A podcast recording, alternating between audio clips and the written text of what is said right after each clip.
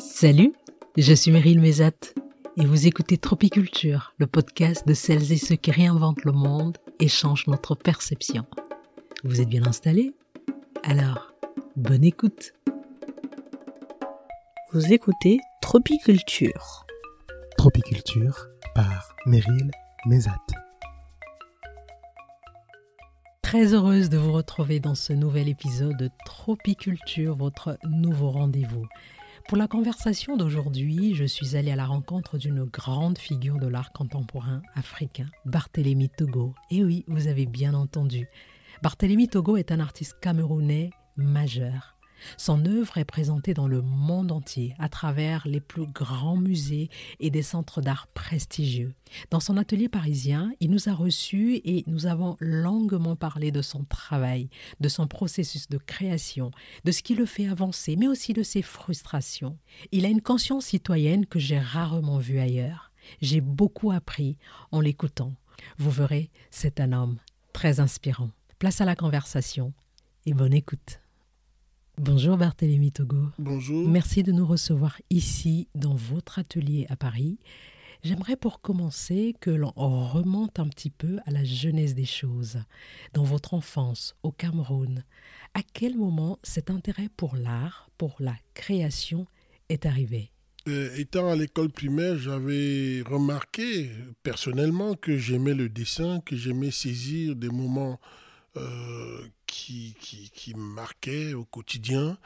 Et donc, je me souviens quand la course cycliste passait dans la ville de Mbalmayo, au sud du Cameroun, en pleine forêt équatoriale, et j'étais fasciné de voir les coureurs euh, euh, assis sur leur vélo, courbés, en train de pédaler, et je restituais cela dans mon cahier de dessin. Et jusqu'au certificat d'études primaires élémentaires, j'avais fait mon cahier de morceaux choisis qui était rempli de coureurs et des portraits d'explorateurs qui, comme Nachtigal, comme Monseigneur Vogt, qui étaient venus au Cameroun.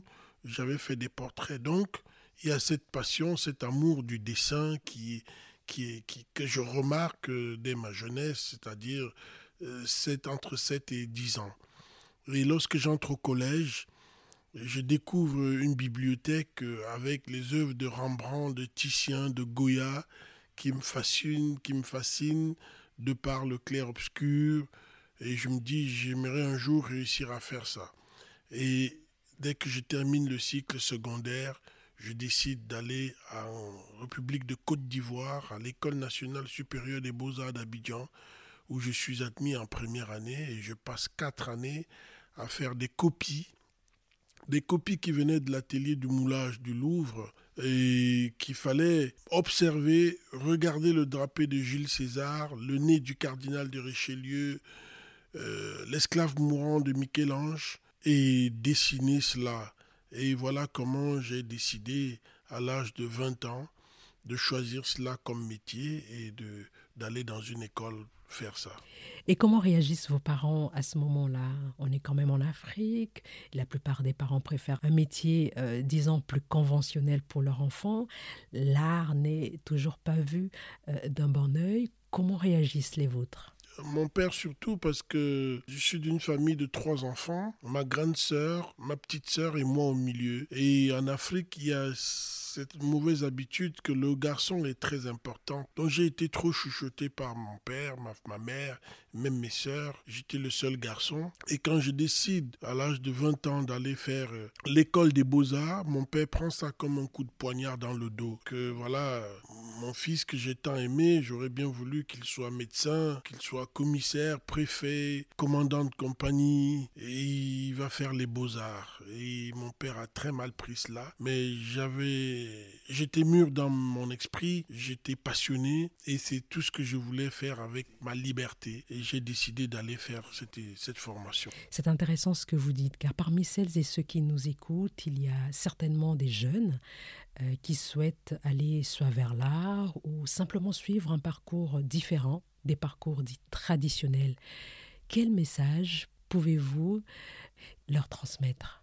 De leur dire de choisir ce qu'ils ont envie de faire. C'est surtout ça. C'est-à-dire si quelqu'un a envie de faire du théâtre, si quelqu'un a envie d'être cheminot, par exemple. Moi, j'étais aussi fasciné par le train. Quand je prenais le train pour Mbalmayo et Déa, j'étais fasciné par les gares et, le chemin de fer et les wagons. Euh, j'avais envie de faire cela. Et j'avais aussi envie d'être gendarme. Et tout cela. Mais petit à petit, entre 14 et 18, 20 ans, j'ai choisi d'être artiste parce que je sentais que c'est quelque chose où je devais plus m'épanouir. Que représentait l'art, être artiste à ce moment-là pour vous? C'était la liberté. C'était la liberté totale. Et donc je suis libre encore jusqu'aujourd'hui à 55 ans. Je, je, fais ce métier matin, midi, soir, du 1er au 31. Je suis libre. Je suis libre, je me lève quand je veux, je, je dors quand je veux, je prends mes congés. Il n'y en a pas beaucoup. S'il y, y, en a, quand je veux, je, je, je peins quand je veux. Je suis mon propre chef et je suis passionné puisque je dessine, je parle et je dis des choses.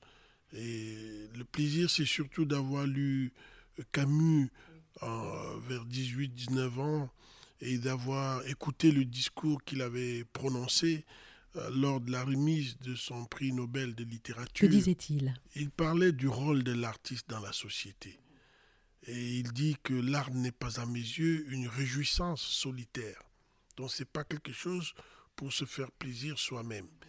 Il était un moyen d'émouvoir le plus grand nombre d'hommes en leur offrant une image privilégiée des souffrances et des joies communes. Et c'est ce que vous faites aujourd'hui aussi à travers votre travail, à travers l'ensemble de vos œuvres finalement, d'une certaine manière. Et aussi de mes préoccupations au quotidien, puisque euh, j'ai construit un centre d'art à Banjul au Cameroun où j'ai associé l'art et l'agriculture, parce que je pense à la qualité de ce qu'on va manger et aussi je voudrais que les gens atteignent l'autosuffisance alimentaire et donc j'ai pas hésité d'aller créer des plantations, d'aider ceux qui en ont besoin et de faire des choses aussi pour les autres. Il faut que l'artiste soit au service des autres aussi. Et cette déclaration de Camus m'a amené à comprendre le rôle d'un artiste dans notre société. Et depuis ce jour, j'ai une dimension très sociale d'aller vers les gens et d'ouvrir mon travail vers ceux qui en ont besoin, de dire des choses. Et en tant qu'artiste ayant la capacité de peindre, de dessiner et de dire des choses par des formes, je le fais. C'est comme ça que j'utilise mon art aujourd'hui et je suis très heureux de, pratiquer cet art. Revenons un petit peu en arrière, en Côte d'Ivoire, où vous faites vos premières armes à l'école des beaux-arts d'Abidjan. Euh, à vous entendre parler, on s'aperçoit qu'au bout d'un certain temps, il vous manquait quelque chose je pense que j'étais fasciné à la première année de, de dessiner d'abord les modèles vivants, de voir ce que ça donnait, et par la suite de faire des copies, de voir que je réussissais à dessiner Agrippa ou le cardinal de Richelieu avec le drapé qu'il avait tout autour de lui. J'étais fasciné par cela. Mais après quatre années, je me suis dit, il doit avoir autre chose ailleurs. Et j'ai voulu donc aller voir ailleurs. Et que faites-vous à ce moment-là pour euh, assouvir justement euh, cette envie d'ailleurs? Je postule pour aller dans trois écoles d'art en France. À l'école d'art de Dijon, à l'école d'art de Bourges et à l'école d'art de Grenoble. Je ne suis pas admis à Dijon, je ne suis pas admis à, Bourges, mais je suis admis à l'école d'art de, Grenoble. Et je vais là-bas, il y a un jury qui se tient par rapport à mon dossier et me renvoie en deuxième année à l'âge de 24 ans. Comment vous le prenez? Je le prends très mal et je rentre en cité universitaire dans ma chambre, pleurer pendant deux semaines. Et je reprends les études et je dis, OK, je vais apprendre autre chose que j'ai pas eu à apprendre à Abidjan. Et je, je, vais vers ce qui va arriver vers moi. Et je découvre les ordinateurs en 1993. Et le directeur Jean-Pierre Simon équipe l'école avec les premiers Mac colorés à forme d'une pomme. Et tout le monde, tous les étudiants font la ruée sur ces ordinateurs. Et c'est comme ça que je découvre à travailler sur Photoshop, sur d'autres euh, logiciels, et qui m'amènent à manipuler l'image. Et je ne faisais pas ça en Côte d'Ivoire. Donc je, je, prends ça d'une manière positive, que ce que j'ai eu à apprendre en Côte d'Ivoire, qui était très académique, m'a amené à quelque chose. C'est très bien. Et ici maintenant, je suis au CP1 à la CIL. J'apprends autre chose. Et donc je découvre, euh, comme je disais, la photographie, euh, informatique. Ça vous ouvre en tout cas d'autres champs du possible d'une certaine Bien manière. sûr, même la production artistique va vers les performances, euh, la lecture, la bibliothèque très fournie. Je découvre dans ces revues d'art contemporain les travaux d'artistes comme Abramovich, Joseph Koussout, euh, Orozco, euh, tous ces artistes. Et c'était pour moi une école d'entrée dans le milieu de l'art contemporain, sans toutefois copier ce que les artistes du monde faisaient. Là, il n'est plus question de copie, mais d'inspiration en fait. D'inspiration et de voir comment ils élaborent leur processus de travail. Et c'est ça plutôt que j'ai eu à apprendre pour modeler ma propre voix aujourd'hui. Et après quatre années à Grenoble, je me dis, il doit y avoir encore d'autres formes d'enseignement artistique ailleurs. C'est comme ça que je suis admis à la Kunstakademie de Düsseldorf, Mhm, en Allemagne. où j'entre dans l'atelier du professeur Klaus Rinke. Mais avant, j'étais passé chez le professeur Fritz Schwegler et chez le professeur Tony Crack. Et à Düsseldorf, tout est professionnel. Même l'engouement des étudiants ont envie d'être comme leurs professeurs qui sont des maîtres de l'art contemporain. Tony Craig, Yanis Kounelis, Marina Magdalena Yetelova, Jan Dibet, Immendorf, Lupertz. Et les étudiants ont envie d'être comme eux. Du coup, à leur donc, côté, Ils travaillent. à leur côté, qu'est-ce que vous rajoutez euh, sur ce que vous avez déjà comme bagage? Mais ce que je suis, je suis un Africain, c'est en moi ma manière de marcher, de parler, de danser, de manger. C'est mon africanité que j'ajoute dans mon travail. Je ne peux pas me séparer de ça.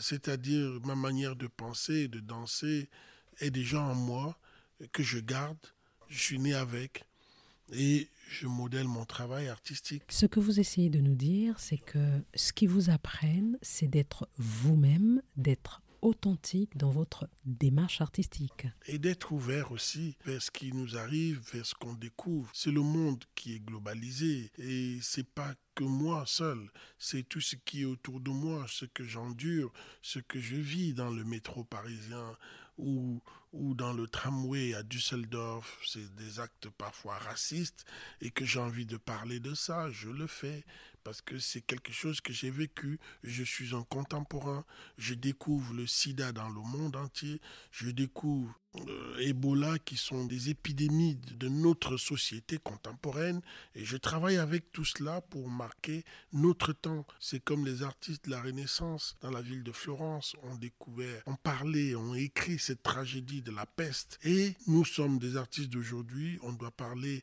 à ces attentats qu'on a vécus les années 98-2000 et tout ce chamboulement que le monde entier vit et même ce qui se passe aujourd'hui en Afrique, en Amérique latine, dans les pays de l'Est. Et tout cela sont des sources d'inspiration pour un artiste contemporain et il doit travailler avec. En parlant de sources d'inspiration, vous avez évoqué le sida, on a parlé d'Ebola. J'aimerais que vous parliez un peu de l'exposition Vaincre le virus. C'est une exposition qui, à l'époque, vous a mené à rencontrer des chercheurs euh, pour euh, la réalisation euh, de vos œuvres. Oui, c'est vrai que j'avais été invité pour le prix Marcel Duchamp à créer une œuvre nouvelle et je suis allé à, l'Institut Pasteur à Paris rencontrer des, scientifiques, des chercheurs pendant un mois et qui ont mis à ma disposition des images de leurs recherches. Et je me suis dit, je vais aller en Chine, dans dans la ville de Shenzhen, pour réaliser des gigantesques vases sur lesquels je dois restituer ces, ces, ces, ces éléments de recherche, ces éléments graphiques que j'ai reçus des chercheurs de l'Institut Pasteur à Paris. Et ce que j'ai fait, je suis allé un mois à Shenzhen, qui est la capitale mondiale de la porcelaine. J'ai passé un mois à Shenzhen et j'ai réalisé 18 vases magnifiques. Je suis revenu au prix Marcel Duchamp pour rendre hommage aux chercheurs, à ce que les chercheurs faisaient parce que le virus est quelque chose de déstabilisant. Le virus, j'avais compris très vite, très vite qu'il fallait vaincre le virus, que ce soit celui du sida qui menace le monde depuis 40 ans, de part et d'autre, de l'Afrique en Amérique latine, partout dans la planète, que ce soit Ebola. Et le seul résultat qu'on pouvait louer, c'était d'aider les chercheurs à trouver des, résultats pour vaincre ces virus. Et donc, j'ai rendu un hommage aux chercheurs parce que le virus est quelque chose de, terrifiant. Ce que vous dites est, très important et j'aimerais que l'on parle aussi euh, de votre processus de création. Euh, vous utilisez plusieurs médiums pour réaliser vos projets, de la sculpture à la photographie, en passant par la performance, la peinture. Comment euh, chaque médium s'impose à vous au moment de la création? Quand je fais le bilan personnel aujourd'hui, je découvre que j'ai eu de la chance. C'est pas d'être fort, non. J'ai eu de la chance à faire ce processus de trois écoles. C'est un hasard et c'est une envie personnelle d'avoir eu envie, étant jeune, d'essayer de, des choses, de découvrir des choses. J'ai eu la chance de passer par Abidjan, où j'ai eu cet enseignement académique qui m'a appris le dessin. Le dessin d'abord, l'observation, le regard.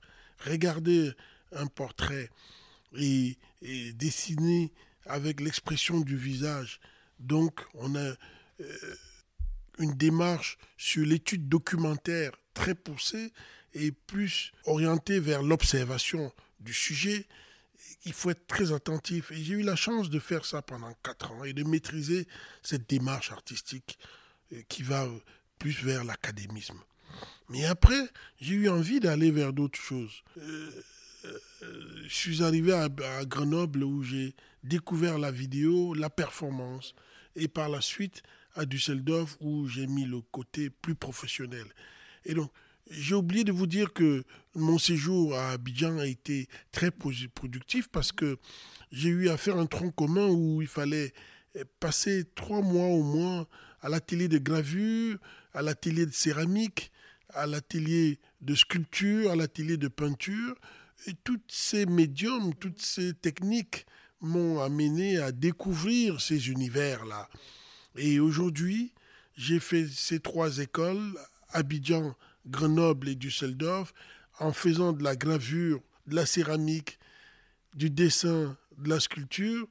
Je me dis aujourd'hui, si j'ai envie de travailler, si j'ai une idée, je me pose d'abord la première question que en quelle démarche artistique je vais réussir à mieux élucider mon projet? Je choisis ma démarche par le médium qui va mieux m'aider à m'exprimer. C'est comme ça que je travaille. Si je pense que le dessin va m'aider à mieux parler de ce travail sur la purification, je choisis le dessin. Si je pense que la sculpture va m'aider à mieux exprimer l'idée que j'ai par rapport à l'exil, par rapport au voyage, à l'immigration. Je choisis peut-être la sculpture parce que ça va me permettre de faire des avions, la barque, les tampons. Euh, et donc ces sculptures vont naître physiquement avec ces matériaux. Et si je pense que euh, avec la performance Transit, la série Transit, je vais réussir à parler des difficultés que certaines personnes ont dans les aéroports pour passer des frontières. Je fais la performance parce que je,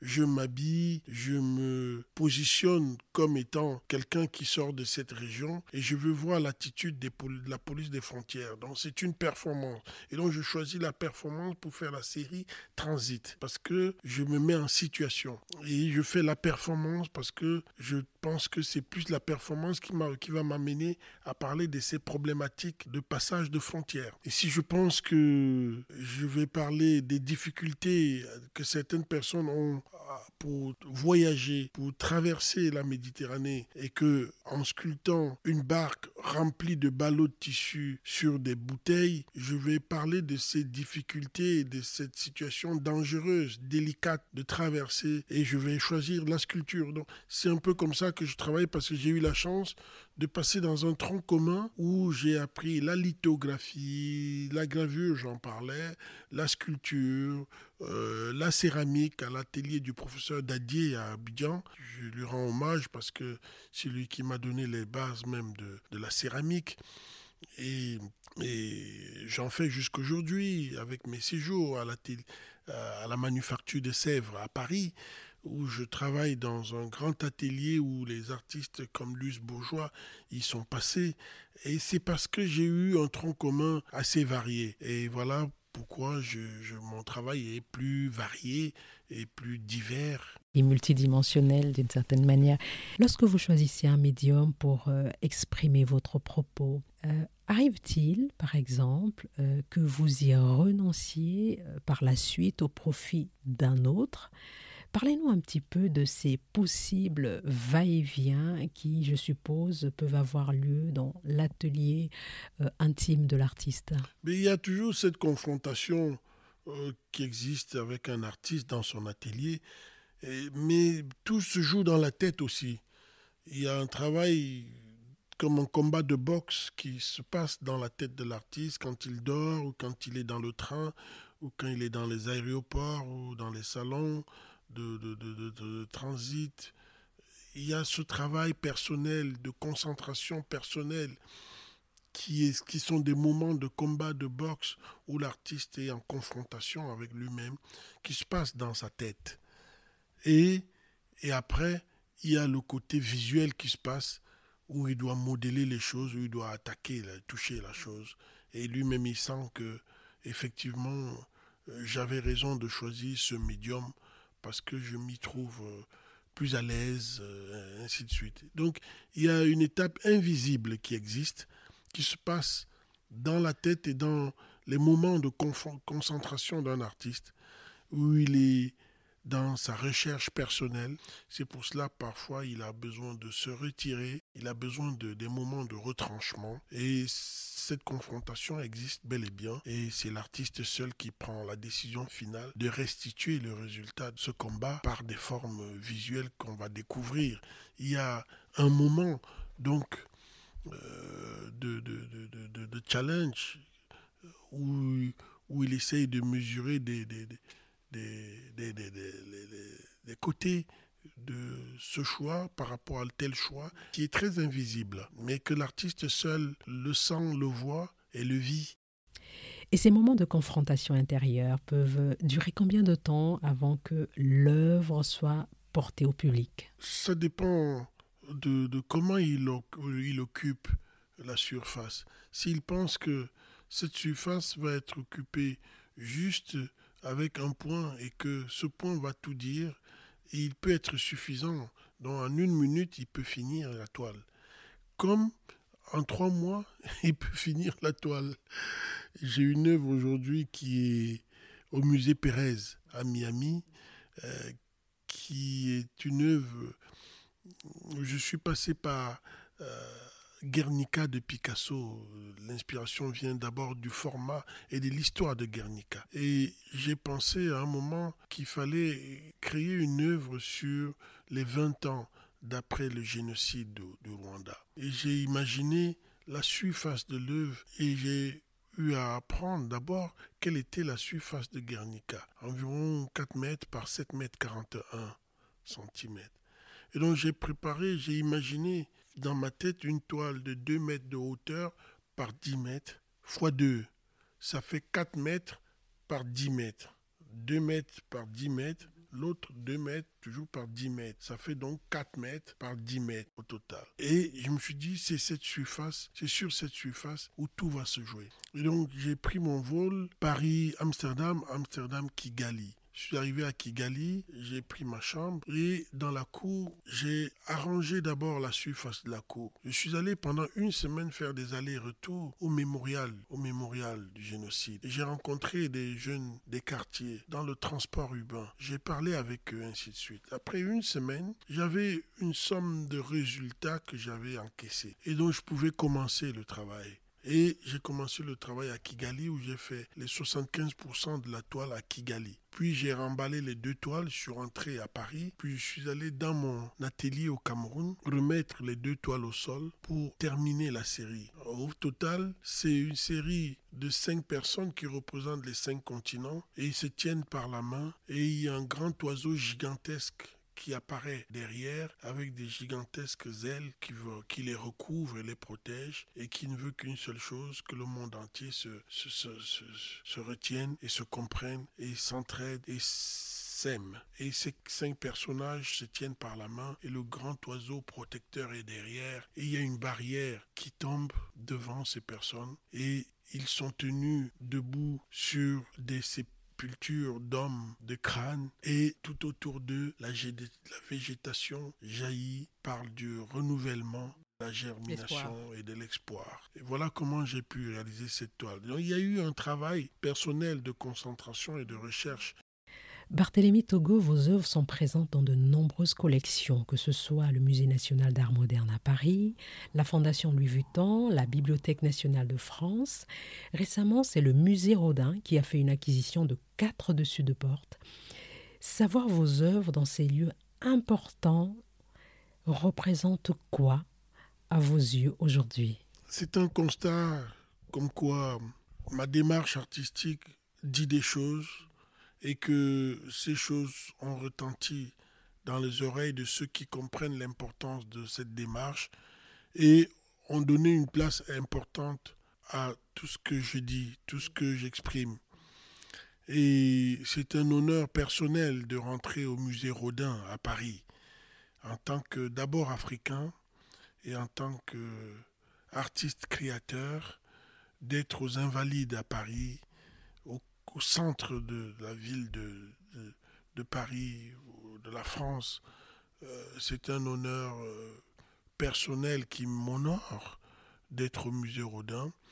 Et je crois que c'est une manière de d'accepter de célébrer juste la démarche artistique et les, et les expressions euh, diverses qui existent, qui m'ont amené à entrer dans ce musée par ce que je, fais comme travail depuis mes débuts. Et malheureusement, l'écho ne retent pas, n'est pas retenti en Afrique. Je ne suis dans aucun musée en Afrique et l'importance de ce que je fais n'est pas compris sur le continent africain. Il y a la ville de Suisse, par exemple, qui vient de me donner un passage qui relie un quartier de Genève, le quartier de Fontenay, euh, vers le centre de la ville. Et sur un passage de 200 mètres, qui est un petit passage piéton, il y a une histoire qui est racontée par des sculptures en bronze que j'ai réalisées pour la ville de Genève. Et la ville de Paris, encore, au métro Château Rouge, a une fresque que j'ai eu à réaliser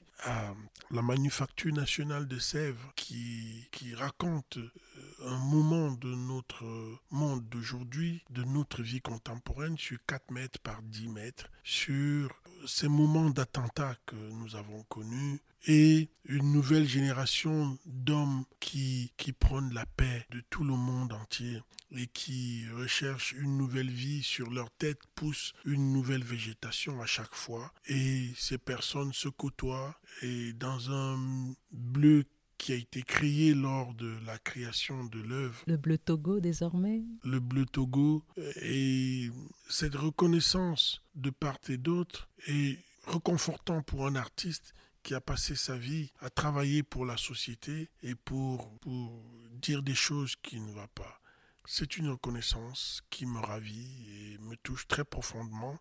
C'est un peu dommage pour le continent africain Malgré ce constat amer, vous vous engagez en tant que citoyen dans la création d'un centre culturel, Bon John Station, une initiative remarquable euh, car dès le départ, vous vous donnez pour mission de développer à la fois l'éducation et l'accès à l'art, mais aussi de promouvoir l'agriculture biologique. C'est très ambitieux.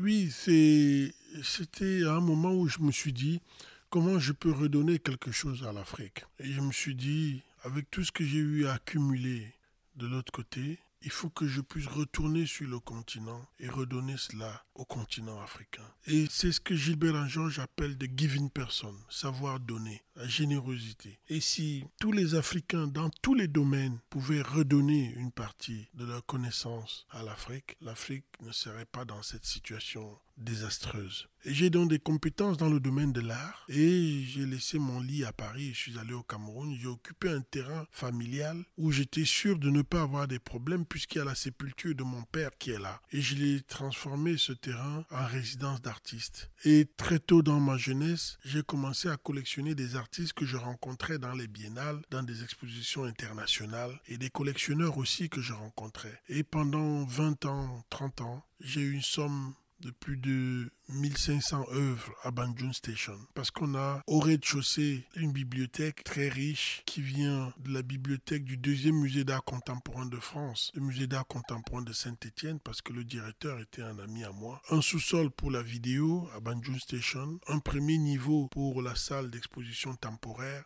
un deuxième niveau pour la salle d'exposition temporaire et un troisième niveau pour la collection permanente issue des échanges que j'ai eu à faire avec des amis, des confrères artistes et des galeries. Et à côté, il y a une résidence pour les artistes qui peuvent venir loger et travailler, produire à Banjun Station. C'est important de venir avec une idée et de rencontrer la population de Banjun parce qu'on est en zone rurale. Il faut avoir des idées des projets dans lesquels vous allez intégrer la, la communauté locale. Et à 5 km de Banjun Station, il y a cette envie de songer à la qualité de ce que nous mangeons aujourd'hui dans la vie, j'ai pensé à faire une agriculture biologique. J'ai créé d'abord une petite plantation de caféiers pour épouser l'idée de Léopold Sédar Senghor qui parlait des prix des matières premières qui sont fixés par l'Occident et j'ai voulu moi-même produire mon propre café, le sécher, le torréfier, l'emballer avec un emballage des œuvres d'art et fixer nous-mêmes le même le prix de notre café pour critiquer et rejoindre Léopold Sédar Senghor sur les échanges nord-sud. Et c'est nous qui fixons le prix de notre café à Banjun Station. Et j'ai associé à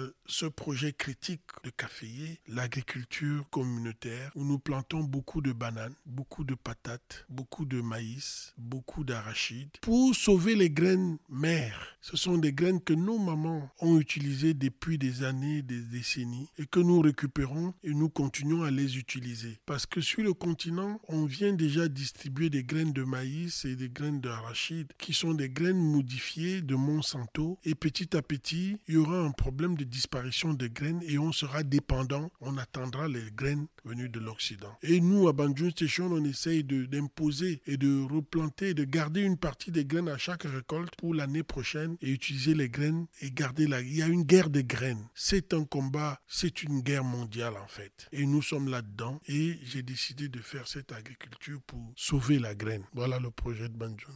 Ce que vous avez développé à Banjun Station gagnerait vraiment à être développé un peu partout au Cameroun, dans la sous-région d'Afrique centrale et ailleurs. Selon vous, qu'est-ce qui freine d'autres à être dans ce pragmatisme qui profite euh, in fine à la communauté? Ben, Beaucoup de gens ont des superbes idées, mais il suffit d'avoir un courage personnel, une envie. Il y a des ingénieurs agronomes au Cameroun qui ont étudié au Cameroun, qui ont étudié en Belgique, dans le monde, partout.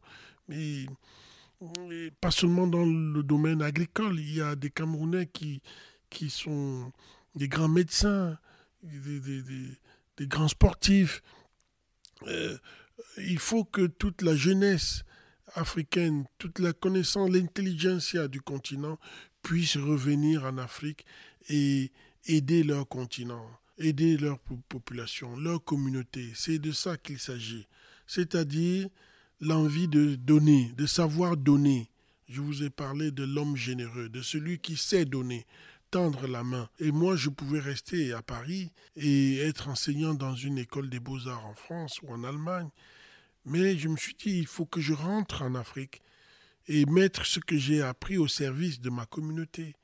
Quand je descends de l'aéroport de Douala, le lendemain, je suis à Banjul, je mets les bottes, je suis dans mes champs pour nettoyer les bananiers, pour repiquer les cannes à sucre, pour s'aimer les arachides ou les, plantes, les bananes plantains ou euh, repiquer les boutures de manioc et récolter des camions de manioc et redonner cela à la population.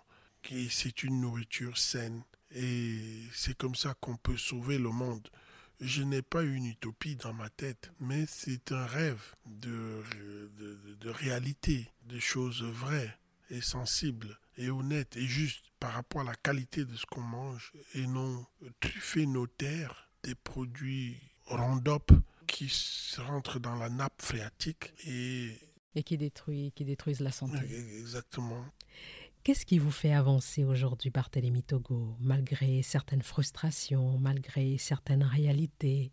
D'être utile, d'être euh, sensible, d'être euh, un artiste qui pose des actes et qui va vers l'amélioration des conditions de vie des êtres humains. C'est très important. Et qu'on soit noir ou blanc ou jaune, que ces aspirations aient une dimension plus universelle. Voilà pourquoi mon travail n'est pas là pour exprimer juste mon africanité. Il est plus ouvert et il va euh, dans plusieurs horizons différents pour, euh, pour célébrer juste euh, le bonheur de l'être humain sur Terre. J'ai du mal à croire à la résurrection, mais je pense que tant qu'on est sur Terre en tant qu'être humain, on devrait avoir passé un beau séjour et il est temps maintenant de célébrer cela, de prôner cela et de rendre possible cela tant que nous vivons. Et ce sera le mot de la fin. Merci Barthélémy Togo de nous avoir accueillis ici dans votre atelier parisien. Je rappelle que les œuvres de Barthélémy Togo sont à voir actuellement à la Pyramide du Louvre à Paris et au musée Picasso de Barcelone.